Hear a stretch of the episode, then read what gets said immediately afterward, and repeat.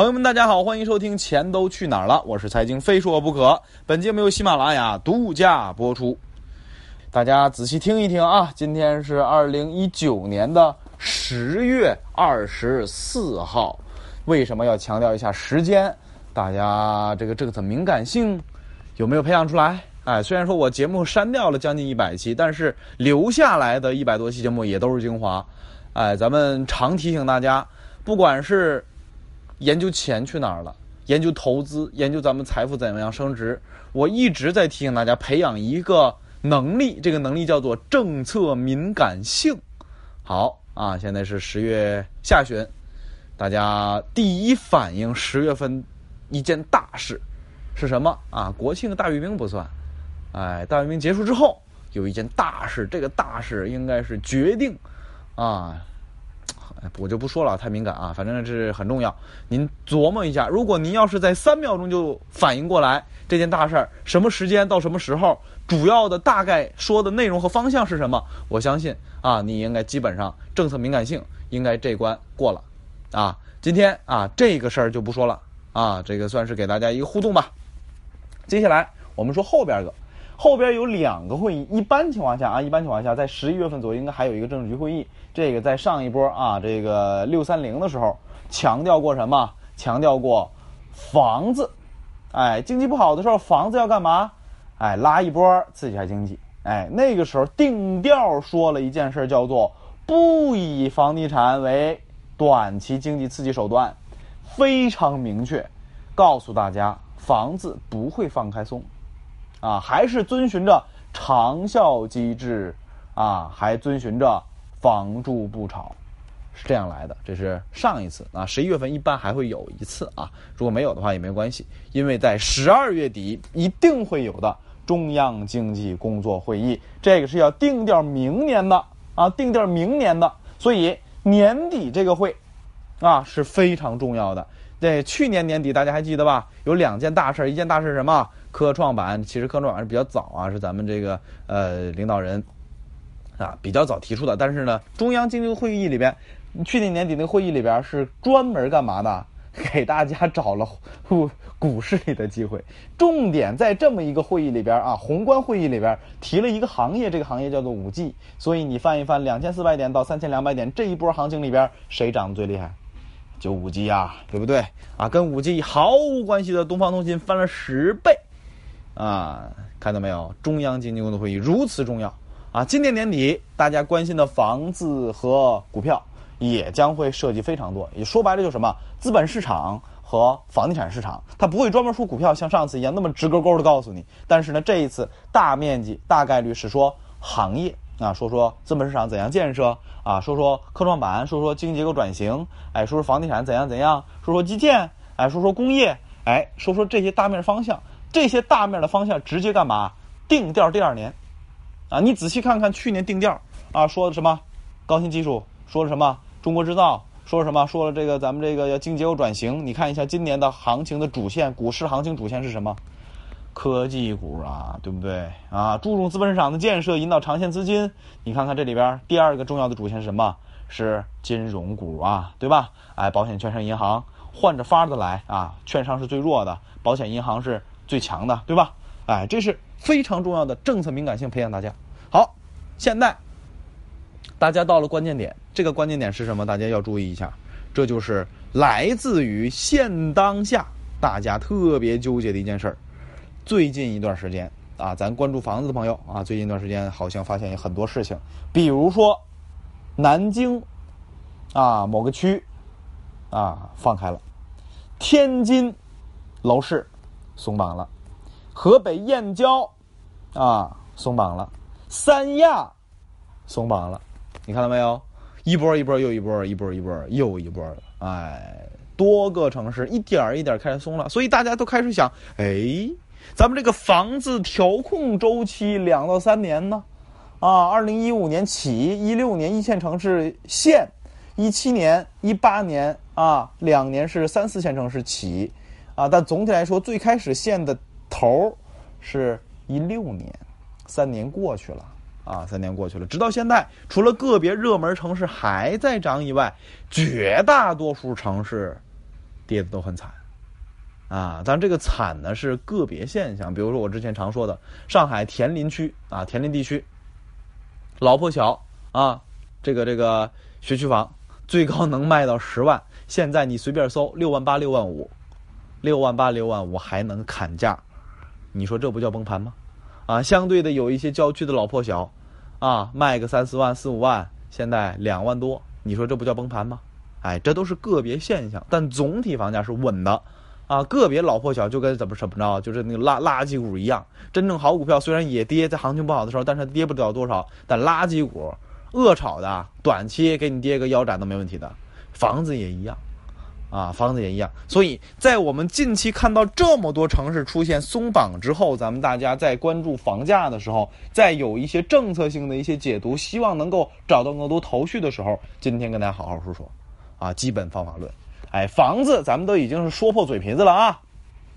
自上而下思考，啊，政策这边是今天我们准备要讲的，而往下的思考，大家实践的，啊，很多粉丝在这个评论里面跟我说了，飞哥，我在踩盘，我踩了多久多久了，有很大收获等等等等的啊，我已经看到了大家开始付出行动了啊。房子你看中的，啊，你要是没精力，你就去看踩你看中的小区。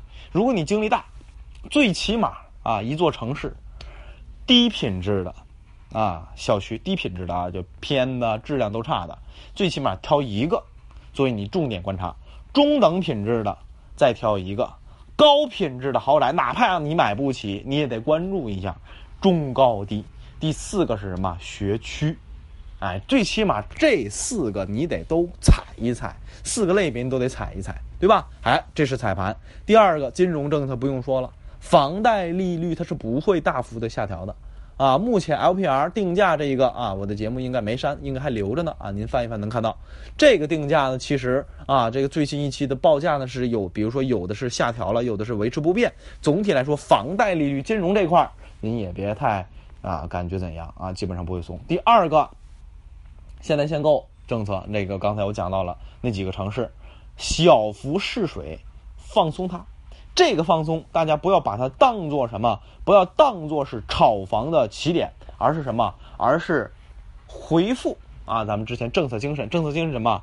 哎，房住不炒，长效机制，在后边其实还有个因城施策，后边有个中央会议把这四个字删掉了，但是因城施策还是要要坚持啊！所以你看，见到你会看到有些城市放开，有些城市没有放开，对吧？好，这是十二字房价政策箴言，在这箴言前边还有一个打头的，这个打头就一个字。叫做稳，所以现在你再把政策精神领略完之后，回头再看，哎，河北燕郊啊，南京、天津、三亚啊，对吧？哎，这这些包括这个大量的一些小城市，不知名的一些小城市，之前讲过的，哎，都是慢慢慢慢在放松。原因很简单，是契合政策的脉络而来，什么呀？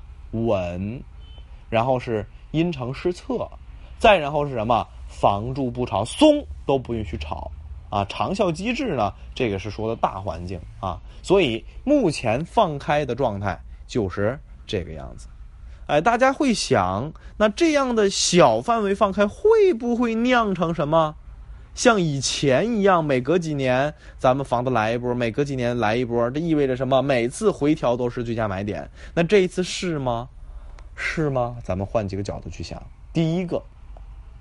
老粉儿应该都知道啊，我那一期节目删掉了，有一个你是怎么穷的系列，我大概讲了四五期节目，讲的货币的知识啊，给大家讲通货膨胀，讲通货紧缩，讲货币的多和少，讲货币的价格等等等等啊，慢慢我会把它再放回来啊，不要着急啊，这个我会把它稍微弄一下放回来，在现在给大家先微的说一下，货币它有一个边际效应的递减，什么叫边际效应递减啊？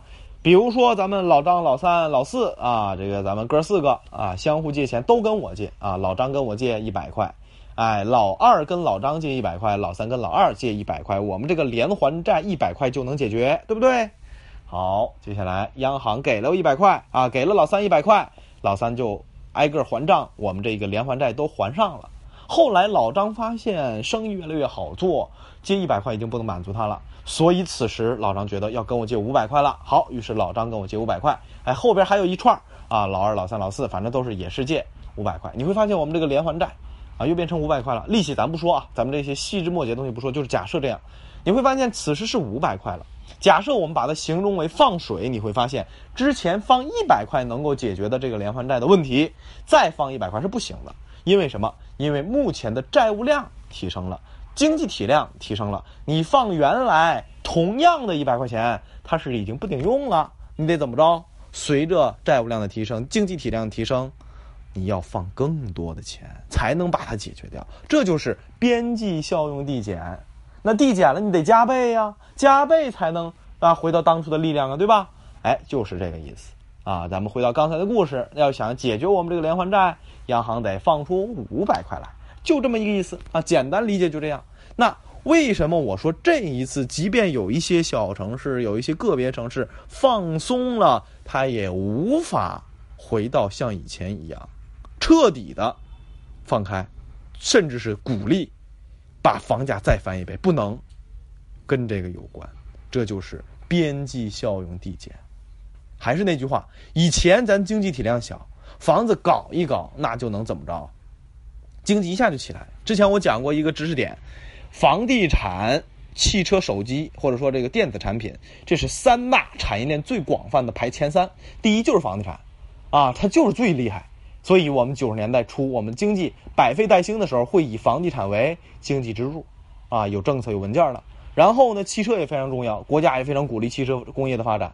再往下，电子产品，这是三大最重要的。汽车和电子产品和房子其实是一个矛盾体，大家都去买房背房贷，汽车和电子产品大家都不消费了，所以汽车跟房贷现在已经崩了，销售数据已经是负增长很厉害了，啊，那这个很简单，原因就是大家都去买房了。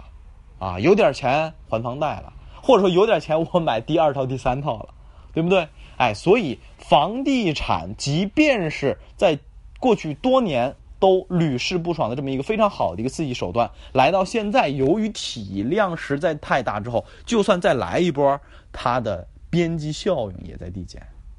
啊，以前假设翻一倍，啊，建设一千万套房子，啊，这达达到一定效果，现在。一倍肯定不行，可估计两倍，两倍估计还不够，还要在数量上干嘛？啊，一千万、两千万、三千万，更多的房子弄出来才行。所以这个时候，啊，需要更多倍数的价格、更多倍数的数量的时候，才能达到以前的效果的时候，我们会发现，再玩玩不动了，再玩玩不动了。假设啊，我外地我就不说了，啊，上海均价十万一平。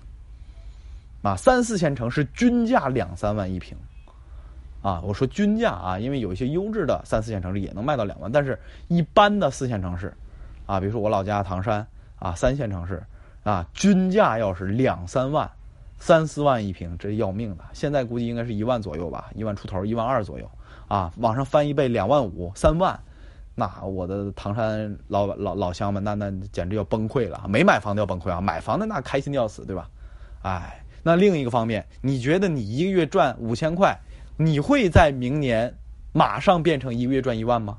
不会，对吧？所以这就是在体量上决定了这一次不能再玩房子了。第二个，还有一个关键性的就是之前我讲的消费的问题啊。如果说房子大家都买了，然后三十年、二十年去还房贷了，你觉得你在？认认真真、辛辛苦苦还房贷的过程当中，你会有多少潇洒的消费？所以我们直接在直观的感受上，汽车卖不动了，啊，电子产品啊，尤其是手机出货量也大幅的下滑了，啊，那这样的情况下，也决定了什么？一夜兴而百夜枯是不允许的，甚至是什么？甚至是由于资产价格，就是这个房房子价格过高、土地价格过高，造成了对。我们赖以生存的工业重大的挤压，因为它成本高了。这个成本高来自于用地成本高、税收成本高、人工成本高。原本我们优势是什么？优势是地大物博、人工便宜，创造出世界为之眼红的物美价廉的商品。那我们如果依然保持物美的前提下，价不廉了，直接动摇了什么？动摇了我们的。工业生产能力啊，出口啊，对不对？所以这两方面也决定了我们不会再刺激房子了，哎，所以今天咱们在这样一个关键时刻跟大家讲了房子为什么此时不会再刺激了，也讲了政策的意图。那我说的不算，对吧？所以接下来的关键性的、重要的会议精神，咱们要好好的关注，好好的体会。啊，今天先到这里，等到会议精神出来，我再开节目。咱们下期节目再见。